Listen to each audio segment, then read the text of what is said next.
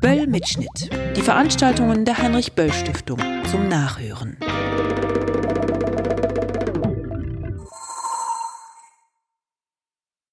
I will now introduce the two new panelists that have joined uh, the discussion, and we're, as I said, we're very happy to leave this uh, comfort zone of Europe and um, actually address some um, perhaps similar but also some new issues. We welcome um, Michele Goodwin, who's a lawyer and a, a, law professor at UC Irvine. She's also a political activist. I'm not sure if you uh, refuse the term, but uh, at least you're uh, involved very much in the American Civil Liberties, Liberties Union, which is now and, of course, for a long time um, been very engaged um, in politics and has a lot to do. And I think you uh, approached the liberal from at least two different angles that I understood from the body in its various forms as a reproductive organ, as the body of a female, as organs themselves, which is of course, a very political issue, and from the, uh, I think, in the American context, very important um, issue of the Constitution. And um, Ranjit Hoskote, who's um, actually my notes are in German, so I have to translate my own notes, which is a bit weird, but I started in English. He, he creates art and he also um, curates art. He lives in Mumbai, as he told me, and has strong ties to Germany, not only from his uh, co editorship and co authorship with. Um, Ilija Trojanow, but you also said you speak German, and you're here in your role as a cultural uh, theoretician, I think. Um, and I'm not sure, now I have the book title in German, that's stupid, but anyway, I reconstruct the motto of your uh, approach on liberalism perhaps as the Kampfabsage, Kulturen bekämpfen sich nicht, sie fließen zusammen. Of course, this is my interpretation, but uh, a very well, warm welcome to uh, both of you. And exactly. And now the floor is Michele's. Talk today involves intersections, and I think that it's important to concretize some of what we've been discussing over the last day and a half. And by concretizing that, I think it's important to engage uh, sex and important to engage gender, to speak more explicitly about the role of race. Because when we talk about immigration, we're not just simply talking about immigration itself, immigration very racialized. In the United States, we're not just talking about immigration such as people coming from Poland or England or Ireland but we're talking about people who are coming from Mexico and people who are coming from the global south, which complicates it far more than what we have over the last day and a half. So my talk is called Sexual Power and the Liberal State. And I want to begin by actually evoking the theme of the meeting, which is about narratives. And so let me speak first about a narrative from James Baldwin and a terrific documentary and book, I Am Not Your Negro. All right, so let me begin with just a very brief passage from James Baldwin, 1963. James Baldwin says, the Negro has never been as docile as white Americans wanted to believe. That was a myth. We were not singing and dancing down the levee. We were trying to keep alive. We were trying to survive a very brutal system the Negro has never been happy in his place. And he went on to say, one of the most terrible things in that is that, in fact, whether I like it or not, I am an American. My school really was the streets of New York City, he says. My frame of reference was George Washington and John Wayne. But I was a child, you know, and when a child puts his eyes in the world, he has to use what he sees. There's nothing else to use, and you are formed by what you see, the choices you have to make, and the way you discover what it means to be black in New York and then throughout the entire country. I know how you watch as you grow older, and it is not a figure of speech. The corpses of your brothers and your sisters pile up around you, and not for anything they have done. They were too young to have done anything. But one does realize is that when you try to stand up and look the world in the face like you have a right to be there, you have attacked the entire power structure of the Western world. Forget the Negro problem, he said. Don't write any voting acts. We had that. It's called the 15th Amendment during the Civil Rights Bill of 1964. What you have to look at is what is happening in this country, he said. And what is really happening is that brother has murdered brother, knowing it was his brother. White men have lynched Negroes, knowing them to be their sons. White women have had Negroes burned, knowing them to be their lovers. It is not a racial problem it is a problem of whether or not you're willing to look at your life and be responsible for it, and then begin to change it. That great Western house I come from is one house, and I am one of the children of that house. Simply, I am the most despised child of that house. And it is because the American people are unable to face the fact that I am flesh of their flesh, bone of their bone, created by them, my blood, my father's blood, is in that soil. Narrative from James Baldwin. Now, in a space where we are considering what is alternative fact, I think that slavery is a, an apt space to think about that, at least within the American context because it takes something very powerful in the imagination to condone an institution that involves people being sold, people being shackled and chained, children being bartered off from their parents, their mothers, and their fathers. It takes an alternative fact and an alternative reality to convince people that this is a righteous system. It takes an alternative fact in psychology to say that this is divine and ordained. It takes an alternative frame of work to say that this should, in fact, be legalized and condoned. It takes an alternative fact to sell a child and to say that that child is no different than a cow or a cat or a dog or a pig and to allow that to stand for centuries, and then to never exercise that tumor by looking at it squarely in the face. Now, my talk, Sexual Power and the Liberal State, deals perhaps with just one strand of that, and that is to look at sex and the intersectional power of sex, which cannot be divorced from race because the very institution of slavery itself depended on a woman's body to reproduce, reproduce, and reproduce a system that benefited uh, many who were not the slaves. Now, Catharine MacKinnon claims that, quote, most women get the message that the law against rape is virtually unenforceable as applied to them because the male point of view forces itself upon the world as a way of apprehending it, as a way of understanding sex. Traditionally, sex has been one of the most powerful measures of manhood and of statehood.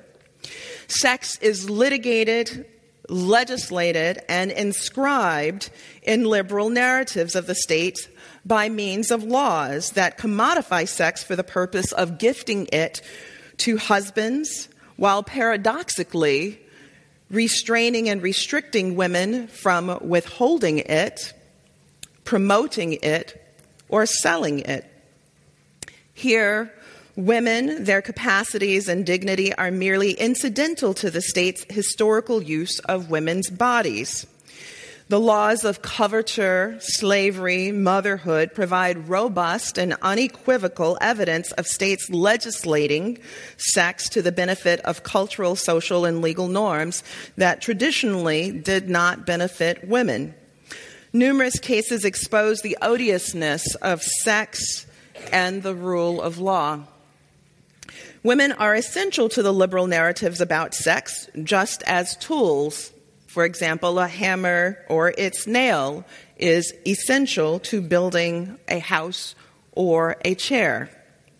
The social and political process of building a state that mandates inequality by sex and inscribes the hierarchy of men not only reifies what it imagines that is male dominance and control. It creates exactly what it purports, but it finds the means to justify this reality by employing false narratives, stigma, and also stereotypes.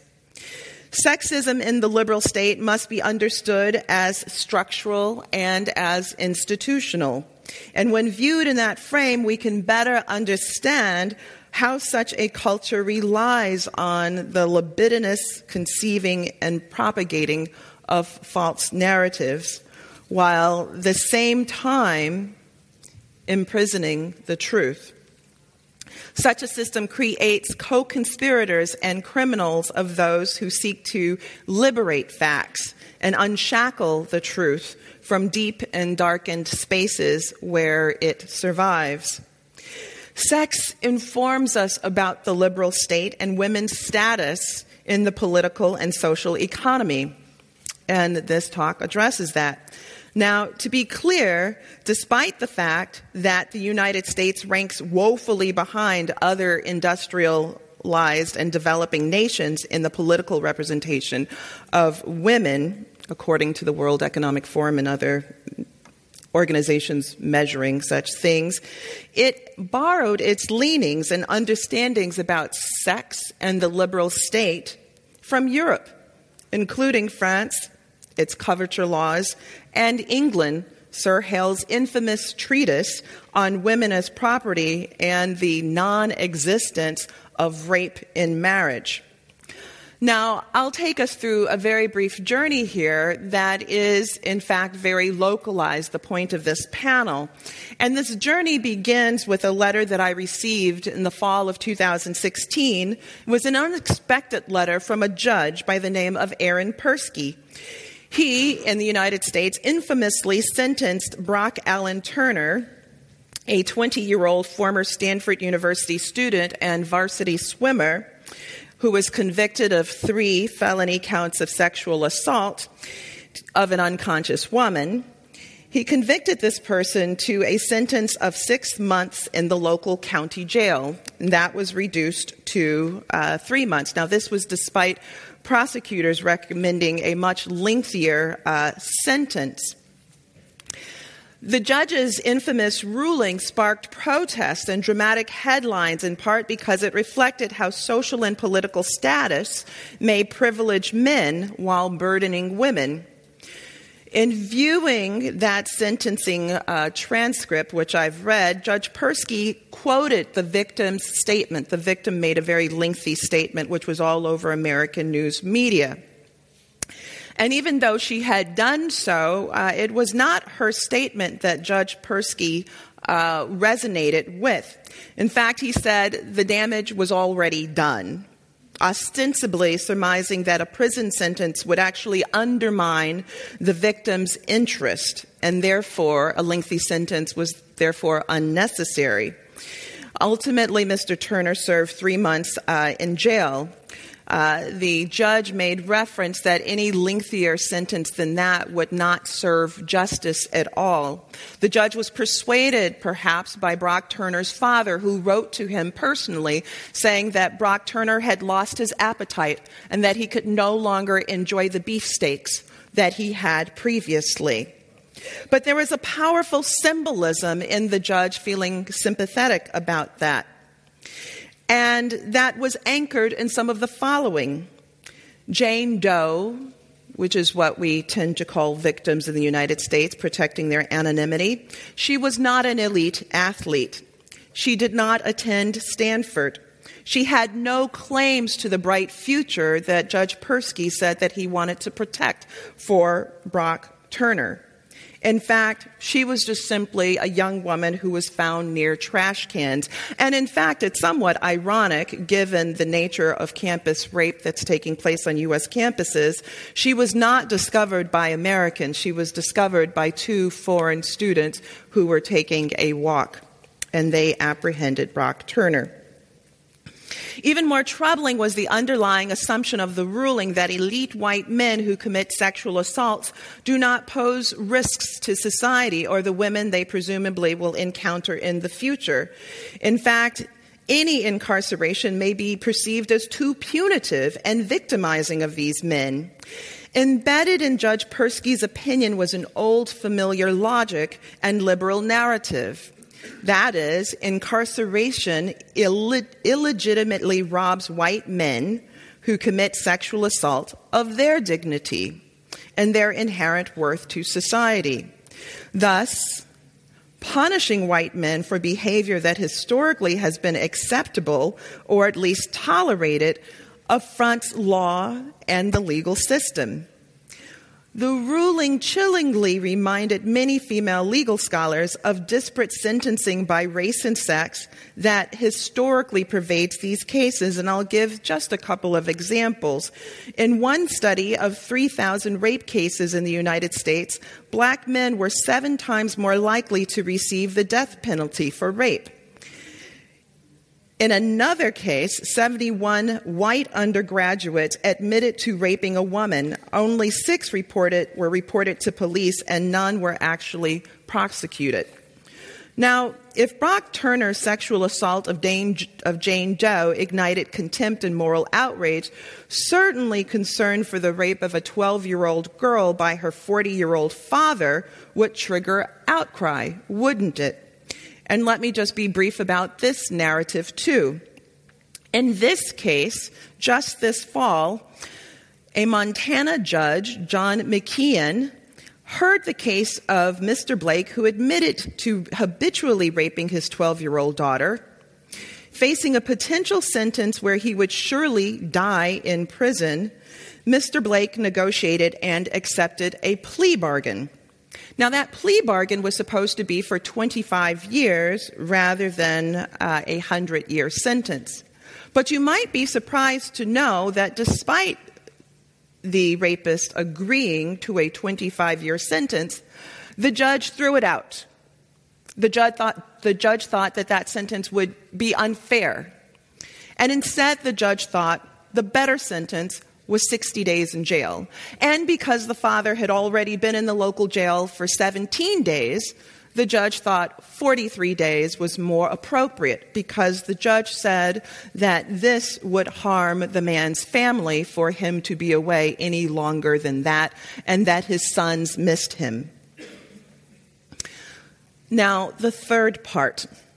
The United States' deep divide on matters of race, reproductive health, and sexual assault immigration policy we can toss in, and perhaps history itself, manifested in the election that remains raw in the minds of many Americans. Shortly after November 8th, 2016, protesters gathered in Los Angeles, San Francisco, New York, Chicago, and other major cities, expressing outrage, disbelief, frustration, and claiming that President elect Donald Trump was, quote, not their president. Of course, they were wrong. He is the president of the United States, after all. On Tuesday, November the 8th, in 2016, Donald Trump won the presidency of the United States. It was a startling victory for Mr. Trump when he soundly defeated Hillary Clinton by securing the most electoral college votes in that election. It was a feat that was accomplished in part by breaking through the so called blue wall of the upper Midwest in states like Wisconsin, Illinois, uh, Michigan, Pennsylvania.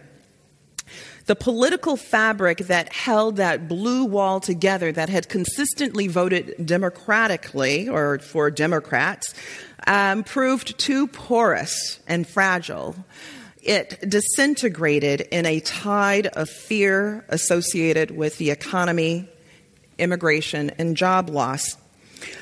However, just weeks before the election, the Washington Post uh, and its uh, journalist, David Fahrenthold, broke a now infamous story about a recording Mr. Trump and former NBC morning show host Billy Bush made, where they spoke casually about groping women and sexual assault.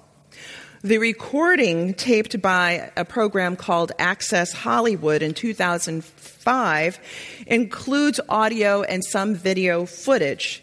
And in there is a candid recording of Donald Trump, where he says, When you are a star, women let you do anything. He says, They let you grab them by, and you fill in the blank, we'll just call it the vagina. In response to the host's apparent surprise when he says, Whatever you want, Mr. Trump assures them, Yes, they let you do it. You can do anything. And in the weeks that followed the release of the tapes, various women obtained lawyers, called reporters, wrote editorials, all claimed that Mr. Trump, the now president, inappropriately and unlawfully touched them.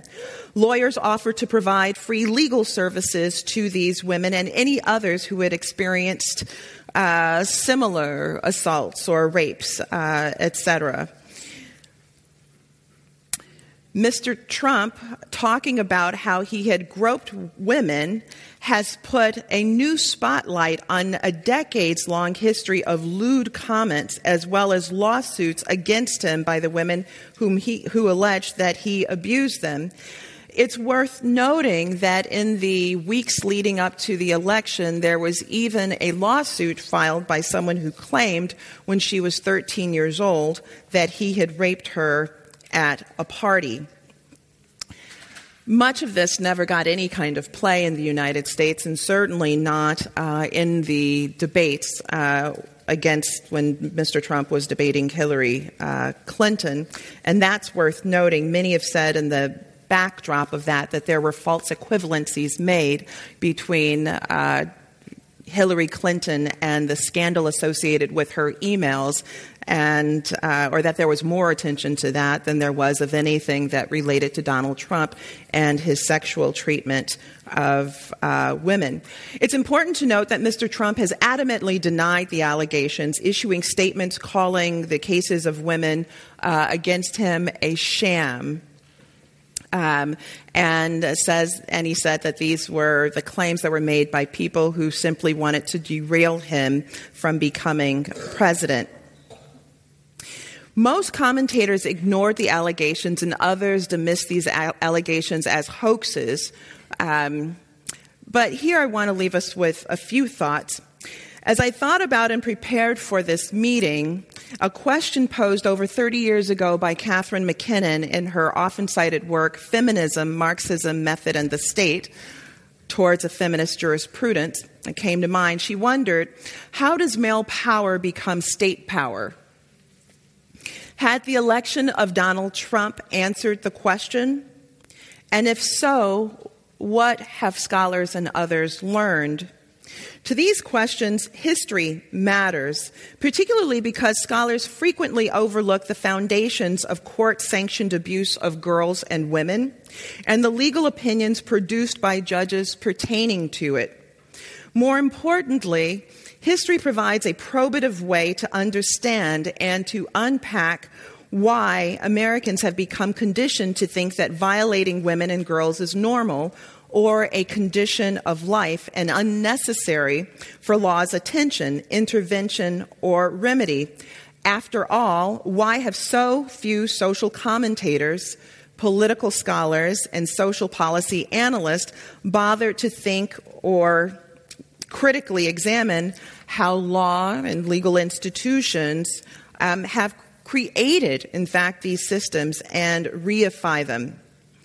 Now, as I conclude, I think it's important to think about a few things, and that is that Donald Trump's election was not simply one of white males alone. That is actually inaccurate. 53% of white women actually voted for Donald Trump. And I think it's also important to note, too, that this wasn't just simply a winning of uh, an election that, uh, where poor people came out to vote for him. That is not true either. Um, whites with college degrees voted um, more for Trump than they did for Hillary Clinton. So, what do we know? We know that uneducated white people voted more for uh, Trump than they did for Clinton. Um, we know that whites with college degrees voted more for Trump than they also did for Hillary Clinton. Uh, and as I mentioned before, white women uh, voted more for Trump than they did for Hillary Clinton. But I think that perhaps one of the most profound analyses that I think makes a whole lot of sense, and hopefully in Q&A we'll be able to unpack this a little bit, is that for black women, he received the least amount of votes. 94% of black women voted for Hillary Clinton, 4% for Donald Trump. And I think this relates to an older narrative where I began, and that is the unpacking of the intersections of race and sex and the history of what slavery means in the United States. There was something very clear that black women could understand in this election that seemed lost on so many others. And with that, I'll conclude. Thank you.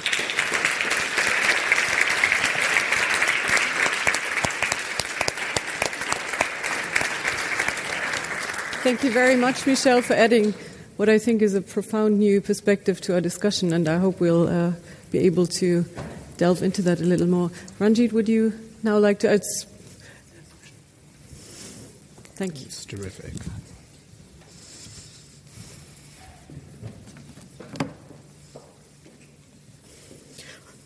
I have to say that, uh, for reasons of my own, I've been reading the testimony in a very long ago case from the 1780s of a slave ship called the Zong and the massacre.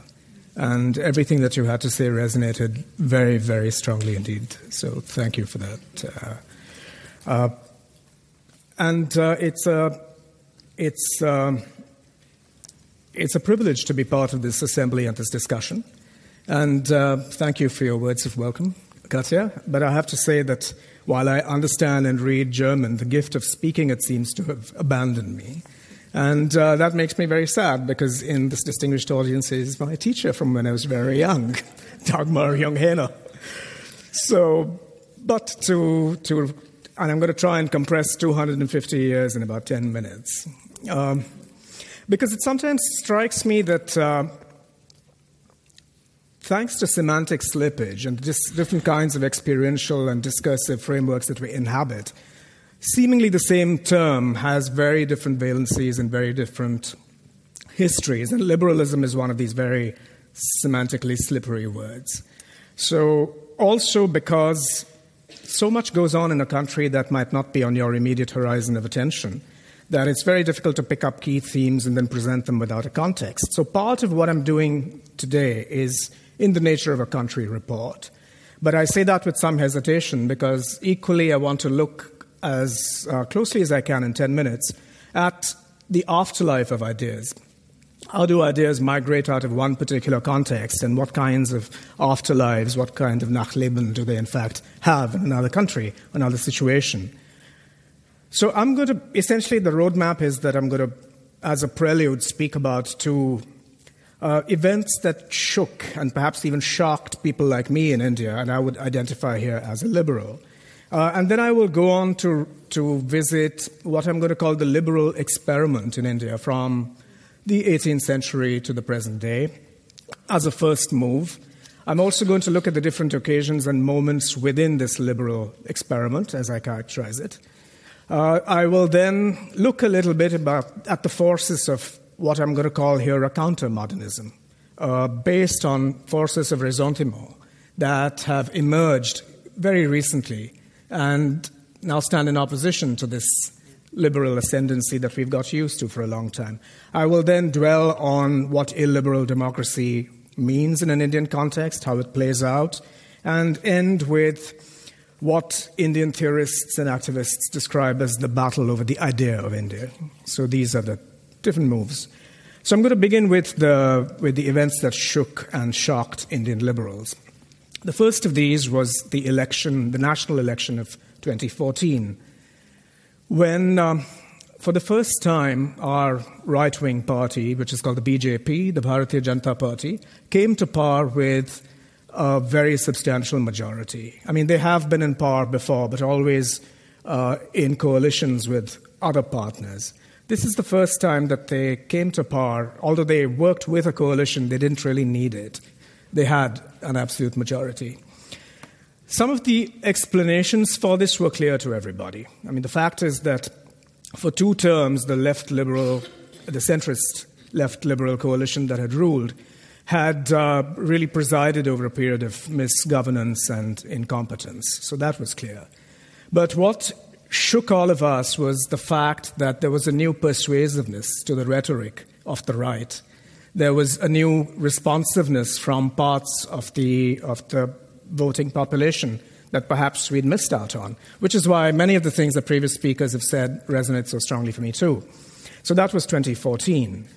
The bigger shock was last week when the elections for India's largest and most populous state, uh, Uttar Pradesh, came in.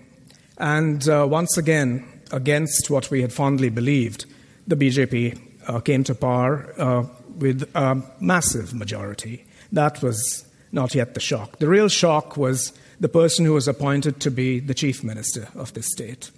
Uh, he is a man called Yogi Adityanath. He's a member of the BJP, but a very unusual sort of politician because he belongs to what has often been seen as the BJP's extremist fringe. Uh, he is a violent hater of Muslims, he's a maker of inflammatory speeches, a champion of aggressive tactics to terrorize and constrain the religious minorities, and an apologist for the caste system. So he is as far away from anything that we might think of as uh, a liberal charter of ideas. He also heads a religious order.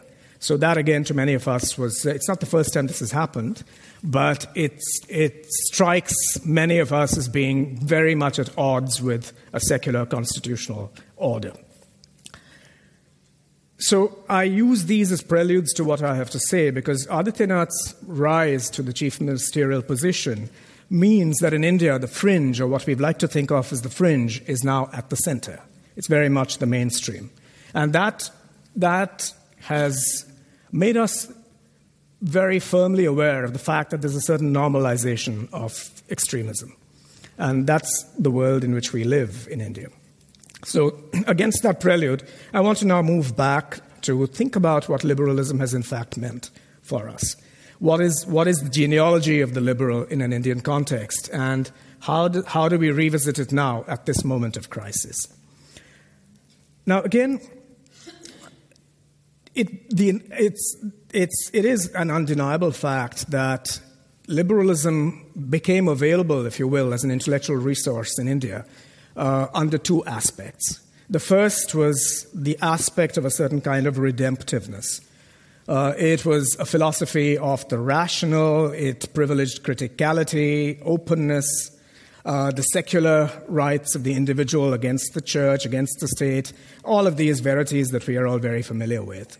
But of course, it also became available to India, as we've previously, as previous speakers have said. Thank you, Nathan as a philosophy that emerged very, very strongly out of the transactions of the extractive and the exploitative transactions of colonialism and empire. Uh, it's in its essence, and this also came through in what you just said, Michele, it is, uh, liberalism is very strongly a contractarian philosophy. Uh, it's a propertarian philosophy. And as the political philosopher Akhil Bilgrami has pointed out. Bilgrami asks this question in a very evocative way. I'm going to paraphrase it. He asks, When did communities become citizens? When did nature become natural resources? Uh, when was the knowledge to live by substituted with the expertise to exploit the world? And the answers to all those three questions constellate in relation to what we call the Enlightenment and are part of the baggage of um, of liberalism. So that is, that is how liberalism becomes available in the first place to an emerging elite in colonial India, an emerging Indian elite in colonial India.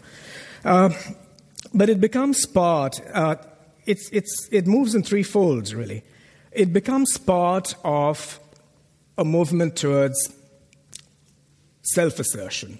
It becomes part of a need to address and reform a feudal society that's premised on hierarchies and asymmetries of caste, class, gender, race. It becomes a wager on modernity. It also becomes a, a guarantee of the individuation of the subject. as against uh, someone who's a member of a group or some larger social or cultural formation. But at this point, interestingly, this enlighten- enlightenment liberalism that gets transported in and transplanted in from elsewhere becomes entangled with other kinds of sources, sources that emerge from a South Asian tradition. So, in the work of Gandhi, in the work of Tagore, in the work of Nehru, any of these figures that you think of uh, from this period, you see how this liberalism from the West is woven in with other kinds of inspirations. Uh, thinkers look back to the Buddhist ecumeny, to notions of democracy that are part of Buddhist uh, philosophy. They look back to the cosmopolitanism of the Mughal period. They look back to notions of non possessiveness and non violence that are drawn from various schools of Hindu and Jain philosophy. So, this is the second move. There is, if you will, a sort of assimilation and a reorganization of uh, what the liberal experiment is all about. So that's the second move. And these, this kind of way of, if you will, doing liberalism continues well into the mid 20th century. It informed our anti colonial struggle, it informed the early decades of the Republic, it guaranteed the rule of law, uh, it guaranteed the primacy of the Constitution, but it was also allied to the development of a very aggressive nation state. So I'm suggesting to you that this liberalism had several functions, especially in the period from the 1950s to the 70s in India. It guaranteed the rights of the individual, it guaranteed cultural diversity, but it was also linked to other kinds of questions of conscriptive citizenship and of state formation. And so in the 70s and 80s, we see another kind of wave of responses, if you will, to this liberal ascendancy. And I like to think of that as a radical turn. Because this is when various kinds of constituencies who felt excluded from what is ultimately a, a rather patriarchal, paternalistic uh, sort of um, uh, elite system of thinking and doing, uh, there is a resistance to this. And it emerges suddenly from the, 70, from the late 60s onwards uh, across a range of uh, fronts of discussion class becomes an important category to question the liberal ascendancy. So there is the, there is the very forceful emergence of a violent left wing movement, which uh, brings back into public uh, question in a vexed way the rights of the peasantry, the rights of the working class at a particular moment in, in, uh, in, uh, the, in, in the life of capital. There's also very strongly an articulation of caste politics from what are known in India as probably, some of you are probably familiar with this terminology the Dalits or the Bahujans, the former lower castes, the former untouchables, people who are disenfranchised for centuries and who now found themselves articulating for themselves. They wish to seize agency for themselves and not have it trickle down to them from the liberal ascendancy. Importantly, also gender and ecology at this point in in alignment with all of these other fronts. We see, for instance, the emergence of an extremely powerful uh, movement towards women's rights. Indian feminism comes into its own at this point, uh, with um, both theorizing as well as activism that comes to the fore, and questions, as I said, what is essentially the patriarchal bias of uh, this liberal ascendancy. The ecological movement again takes on those dimensions of liberalism or the liberal or liberalism as state ideology, which is not which was not sufficiently sensitive to questions of how heavy industry was in fact promoted, what happened to the rights of tribal communities, the dis- people who are displaced by projects. All of this comes into the realm of discussion. But I would I would say that this unfolding, as I've characterized it, uh, this threefold kind of move of what is still really an expanded, self critical liberal project, uh, faces serious challenges from really the late 1980s onwards. And that's the point at which I'd like to move quickly now to discuss uh, the factors that I'm calling ressentiment here, which result in a counter modernist response, a reaction to, to this liberalism. This actually emerged from, and I'm going to rely here on a philosopher who I find extremely productive. I'm thinking here of Zygmunt Bauman's work on this and his thinking about liquid modernity. I think one might move the epoch of liquid modernity a little to a slightly previous horizon. And you would find that this is, this is certainly true of the political dramas that play out in India in the late 80s and the 90s. Constituencies, communities that had felt excluded, who felt that their social, cultural, and political articulations were not met by liberalism, felt that they needed to turn elsewhere. There is the classic sense that when you feel that your identity is under threat, where indeed your claim to existence is under threat, you tend to move towards what Bauman calls neo tribalism. And again, I find that a suggestive, interesting uh, term. So this is this. So essentially, it's it's this turn towards tradition as a special form of modernity that is responsible, I think, in some measure for what we're seeing today. And as a very brief intermezzo, I have three minutes. Um, I, would like to put in play a few thoughts about how this comes about in what is otherwise a functioning democracy. I mean, this is a contradiction we've, we've looked at through the course of these days. How is it that a system that actually is premised on representation allows for the representation of uh, voices that would actually overturn such a system. It's a fundamental paradox, and there's no clear answer to that. But I'd, I'd suggest, I'd leave in play the suggestion. This is it's a suggestion that follows uh, the, the work in the late 90s of a co- political commentator called Fareed Zakaria, who talked about the rise of illiberal democracy. Fundamentally, it has to do with the yoking of two possibly incompatible things. Uh, the mechanism of electoral democracy on the one hand, and the existence of asymmetries of power, opportunity, and entitlement, which do not get resolved. So, what happens over a period of time is that, in theory, electoral democracy is premised on a notion of the greater common good.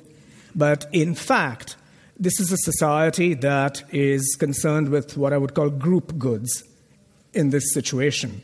And the natural expression of this rivalry among group goods is an identitarian politics. It is a kind of politics that depends on demagoguery, on populism of a certain unreflective kind for mobilization. And that's, that, I think, sketches out. Uh, do I have two minutes now? Oh, I think it's just one. Yeah. So I'm going to I'm to really summarize this very briefly to say that this is the kind of conflict that we are now uh, caught between. And to us, to many of us, it's really a question of which is, which is the India of the future. Uh, the idea of India is a, is a very suggestive phrase that uh, Sunil Khilnani, the political theorist, has used before. And what, while for a long time we've had different competing ideas of India uh, sharing space in, in, in the public sphere, we are now being asked to choose between the one and the other. And I, I have a sense that we are now moving, especially if the events of the last uh, two years are, are any indication, we're moving very, very firmly to a sense of a newly conceived nation, which is majoritarian, which is unapologetically majoritarian, where the public sphere is premised on closure rather than on openness to dissent, where there are constraints on the cultural imagination, and where there is a hortatory and a punitive sense of citizenship not a participatory sense of citizenship. And this plays out at all kinds of levels. I don't have time now, but I would look towards the way in which, for instance, language, discourse, and symbology have shifted. And it is, it's, it's the particular re- creation and repetition of, of linguistic formulae that I find deeply unnerving because we've seen this happen before. We've seen it in this country in the 1930s and in many, many other countries uh, over this period of time the use of stigmatizing terminology like anti national to describe critics of the, of the state. Uh, to give you one example, it actually puts me in mind of Victor Klemperer's incredible book, uh, The Language of the Third Reich, uh, LTI.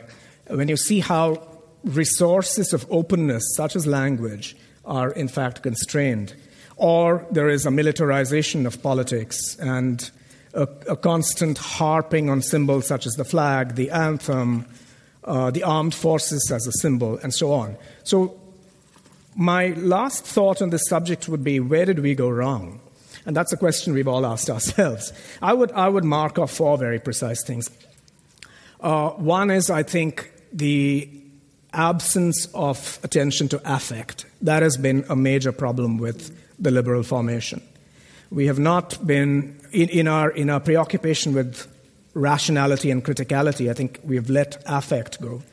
Uh, we've also not been uh, very attentive to vocabularies that connect with the constituencies that do not speak our language. And symbolism. There is no persuasive symbolism that we offer because liberalism is, in essence, a diffuse collection of different viewpoints. Its very openness seems to render it vulnerable in, in a situation such as this. Uh, but these are the thoughts that I'd. Uh, if I mean, I, there are a couple of other things, but I'm happy to come back to them in the yeah, discussion. I'm sure there will be another minute where you can explain them all later. Thank you very but much. Thank you for your attention. Is that all right, or is it of all over the place? All right. Um, we have a very difficult task ahead. I would like to start off the discussion with two brief questions, brief answers, and then you get the chance for, as you can guess, brief questions that get brief answers. Um, no one likes to do this job, and I really hate it at the moment, but this is my job. So, Michele, I would like to ask you to respond to the ideas that Ariel actually put out in the first um, round of the panel, talking about the Burkini ban and um, I think it was portrayed as something uh, profoundly unli- uh, illiberal, but you could also, in your interpretation, say that this is a liberal practice man forcing a woman to take off her bikini to actually show her body, uh, embracing the freedom that she was given, so she should better show her body because she has the freedom to show it. How would you, I mean, would you say it's a liberal or an illiberal thing? Of course, this is a provocation, but I like your argument.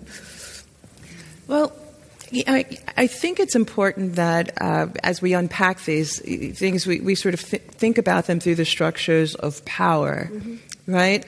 Um, and and rationality. Um, to what extent have we seen women at the beaches posing terrorist threat? Mm-hmm. No, um, but it does serve the power of a narrative in and of itself. Mm-hmm. Um, much in the same way that we've seen in the United States, um, the way in which, if you're able to harness fear and uh, and show it in such a way that you're engaging in strength, you can win an election. It turns out, and and we've seen critical moments when that has taken place. Right, this this use of race, and there's a use of race uh, in that, uh, and also conceptualizing on fear uh, produces a certain type of, uh, of outcome. Um, we've seen this in the rhetoric of our most recent um, elections, and, and, I'll just take a moment with this and then stop. Um, during the Republican National Convention, it was incredibly unusual, um, very unusual. We had someone called the Duck Hunter who was who gave one of the speeches uh, there, quite fascinating. Um, and at one point, when Donald Trump was was giving um, his speech, he talked about how the gangs were coming and that these gangs were going to produce violence uh, and they were going to bring drugs and all sorry there was lots of imagery with that. But what was fascinating is that he was talking to white americans who don't experience gangs in their neighborhoods. The gangs actually don't come to them at all. Um, any drugs that happen to be in their neighborhoods are the ones that they get for themselves right? But it was very useful right? Because it gave this image that the mexicans are coming and the blacks are coming to their neighborhoods and they're going to bring violence and they're going to bring drugs when in reality these are things that white americans in those areas bring into themselves. So back to the bikini, you know, I think it's a use of a very powerful type of a trope. Yeah. Thank you very much. I think this is probably also a little bit what Ariel wanted to say. I just uh, thought it's an interesting argument because liberalism has to sort of assert itself uh, with violence now, perhaps, is, uh, if I read your argument correctly. And uh, Ranjit, I was wondering, I um, of course I only follow Indian politics since I went to India and have some now have some Indian friends, and they feel very threatened now uh, bodily. Um, they're not Muslims, but they're sort of uh, very um, uh, show a lot of solidarity with Muslims. So, is there a dimension that's actually more than just narratives? I mean, obviously it is, but you, you said let's pay attention to symbols. Isn't this a situation where it's really about lives now? It always was. Yeah. I mean, that's, that, that's why I, I think we should resist the temptation to reify narrative as if it takes place in some other yeah. kind of. Narratives have a very particular political use. They're meant to, to provoke action, mm-hmm. and they do. And this is what we're seeing now in the last two years, particularly. And it's building on several decades of preparatory work. I mean, those narratives become part of a certain circulating common knowledge. I mean, we're talking about alternative facts and all of this today, but that has always been the staple of mm-hmm. ideologues. And but uh, yeah, so it's to answer your question, yes.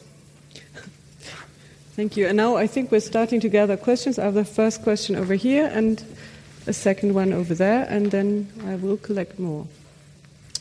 First of all, I'd really like to thank Professor Goodwin for the intersectional perspective she put forth. I think that's uh, very important and it really brings the discussion to another level. My question um, adds up to that, and I, to my understanding, um, the kind of mainstream mainstream liberal narration is uh, is one which is blind to color and gender and economic. Um, um, well, uh, inequality. So my question is, would you, do you believe there is the possibility or also the need to bring those things together and kind of uh, defend a liberal narration and at the same time incorporating those um, more radical um, intersectional ideas? Or would you say, no, your perspective is already a competing narrative and, um, and kind of the, the mainstream liberal order is unable to incorporate that, and it's it's good in that way. That's so. an absolutely excellent question, and we're struggling with that in the United States uh, in significant ways. I think it is possible to have a liberal narrative that includes others, except the foundations have been very shaky for that in our country. And some have said, you know, get rid of the whole thing altogether, right? It's, it's foundationally, uh, it's, it's spoiled soil, right? And you can't grow something beautiful and sturdy out of that spoiled soil. And there are others that say, no, what we should do is invest in the system. After all, we're all Americans, right? You know. Um, and I find that compelling. But, but here's a point. In 1865, it was our 13th Amendment that abolished slavery in the United States. And many people hold on to that as something very important, except they don't read the fine print. In the fine print of our 13th Amendment, it says, with the exception for incarceration. We actually left in our 13th Amendment, which abolishes slavery, an exception to it, which is in our prison system. And I would add to that now the U.S. incarcerates more people than any other mm. country in the world. The U.S. incarcerates more men than any other country in the world.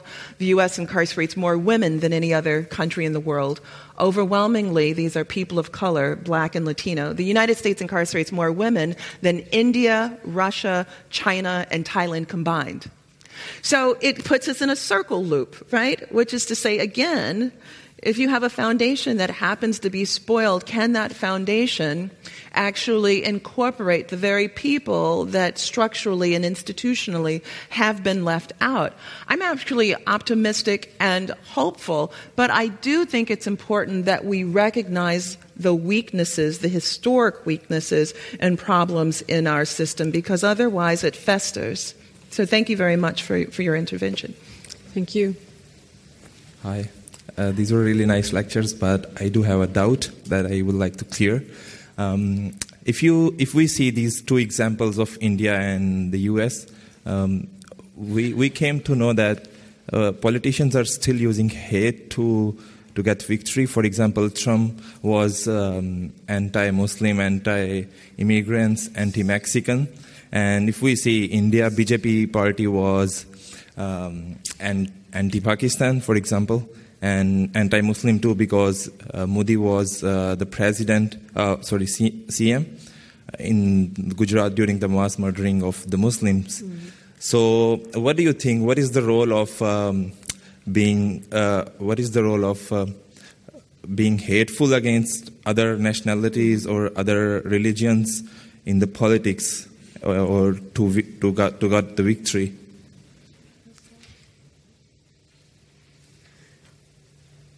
Let me approach this another way. Uh, actually, if you look at Modi's foreign policy, it's, it's been inconsistent with this account because he, his first attempt was to try and establish some kind of peace with Pakistan.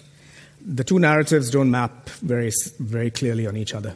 The foreign policy goes one way, and the internal policy, which is what I'm slightly more concerned with here, Uh, hate, I think, is one of the many resources. My question is what, I mean, the question that sort preoccupies me here is what is the new kind of citizenship that this system has in mind? What are be- people being conscripted for under this kind of centralizing conscriptive ideology? And what kinds of complicities, as we've seen, what kind of complicities do we see between this newly emergent, very strong state and uh, different kinds of economic interests that have supported it? So I, I think we need to balance off this question of what seems at one point to be a superstructure of affect, emotion, emotiveness, the way in which people are manipulated. That's all at one level. But I'd probably point to other kinds of uh, connections that are in play here. Yeah? So I, I, think you need to see this kind of manufactured xenophobia, the manufactured hatred of the other, as doing something else. Actually, it's a, it's a wager in a new kind of citizenship, a new kind of state. So, and, and building off of that, I think it's important to recognize a, paradox that we have in the United States um, in the United States, our Constitution is built around the notion of equality, and that's what we espouse. But in practice, it's never really been about equality. It's been about hierarchy, which we can see mm-hmm. time and time again. In 1903, W.E.B. Du Bois wrote uh, in a book called The Souls of, uh, of Black Folk about this type of hierarchy and inequality, such that it means that even with the election that we've, uh, that we've just gone through in the United States, it wasn't about equality that the people who voted for Donald Trump were rooting for. They were actually rooting for a system of hierarchy. And examples of this abound in the United States. For example, in the 1960s, uh, whites in the United States throughout the, the South in the 50s before uh, preferred to pull their kids out of schools and shut down all schools than for there to even be one or two or three black students enter the school right? Uh, in 1957, in uh, Arkansas, nine incredibly talented black students were going to integrate a school that had hundreds of white folks. Um, and parents came out and protested. Fathers brought their guns and their Confederate flags. White mothers in their Sunday best came angry, upset. Nine black students were going to come in the school. Uh, the governor shut down the schools. And throughout the South, they just shut down the schools. Right? That's not about equality. That's about wanting hierarchy. I have it and you don't. Even the system of the American Union, which has been seen as the, the space of the working class, our unions were about inequality. Our unions were about preserving just a little bit more for working class whites than for others. And let us be clear uh, this uh, kind of fight about Mexicans taking jobs in the United States. One of the ways in which I've explained this to, to, people, two points. One being that as we talk about the poor working class whites who don't have jobs, I remind people that there are working class blacks who don't have jobs and working class Latinos and Asians who don't have jobs. So, so suddenly that it's just working class whites, no. But we also have to remember the following point that I have said. Well, it's very interesting that Mexican mothers who love their families enough and Mexican fathers who love their families enough are willing to go pick the grapes and willing to pick the oranges and willing to pick the bananas. Working class whites could do the same. They choose not to. They could go and do that, and, the, and they would be immediately, they would replace all of the Mexicans. But it keeps a hierarchy. So it's very interesting. Even an unemployed white person yet gets to feel over the Mexican who's working because he refuses to do that particular work. And until we address these hierarchical notions that are embedded in our system, despite what the system tells us, then we really won't get to the real concerns which you're looking to unpack in your question. Yeah.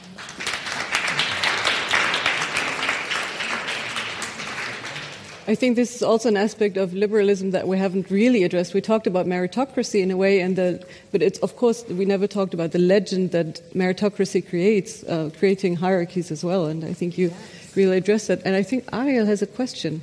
Yeah, actually, um, I would have a question to you, uh, Ranjit, uh, um, because uh, very rightly so, you say that the, the, this is nothing new. And I remember 20 years ago, I mean, demonstrations, I mean, tensions between uh, Muslims and uh, uh, Hindus. But so then, in, when, you, when we think about evolution uh, in terms of how words translate into violence, do you think that there is a regression or progress? Is always something that I ask myself. I mean, from I'm a, an international. I study norms in international relations and ethics of war and these and these issues, and it's also it's something that is very important. I mean, uh, uh, what has been in, in, in, moral legal terms and measuring the degree of violence, the evolution over the last over the last years, and we always tend to think that it's always worse and worse. It's false. I mean, when you look at war and in terms of uh, killing of people, no. I mean, yeah. I mean, of course, uh, we're not living in a perfect world, but it's. Uh, I mean, yesterday's war was much worse. But what do you what do you think about? I mean, what do you say about India? Specifically to the Indian, speaking to the Indian yeah, situation. compared to the past. I think there is. The two or three aspects to this problem. One is that uh, when I began with this, the new chief minister of Uttar Pradesh, I think there is a way in which violence and an extraordinary amount of violence, whether verbal or actual, has been normalized by that gesture. So it is understood to be um, this is an extreme articulation, but there is a way in which this is being put forward as a model of how one might conduct oneself without fear of uh, the law or custom or sanction of any kind. So there is. So I think there actually is an escalation. So that I think is a big change from 20 years on. It also represents the ability, as we would have said in our old-fashioned leftist way, this is about the capture of state power in a certain way. So, and I think the confidence of having control over the state and its institutions allows for the articulation of these things that were formerly phrased in antagonism to a system, and now they become the basis for a new way of being. So I think that is certainly a problem. I'm also going to link what you've asked with the earlier question. Uh, what we're seeing also is the uh, in the production of this new kind of citizen who is kind of ideologically formed, uh, it's it's also an attempt to cut off other kinds of solidarities that any individual might form. And that addresses also the question of pluralism that we were talking, that Karolina, you raised earlier as well. Uh, whilst for, from our point of view, one is able to be literally be different things. You can have different solidarities. You can be parts of different. You can be a part of different kinds of associations. That's how you express your agency. Uh, that is being curtailed. That is definitely being curtailed when you have this kind of conscriptive notion of what makes the ideal citizen now. So there's a kind of new pedagogy of citizenship.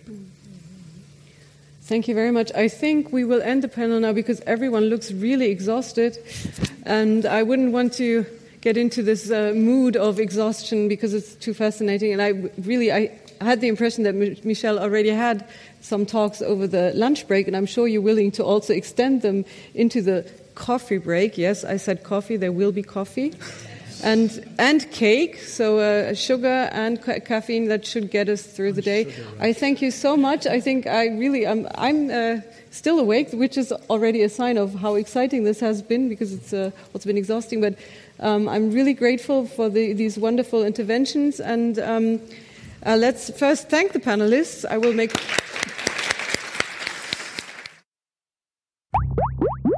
Böll Mitschnitt. Die Veranstaltungen der Heinrich Böll Stiftung zum Nachhören.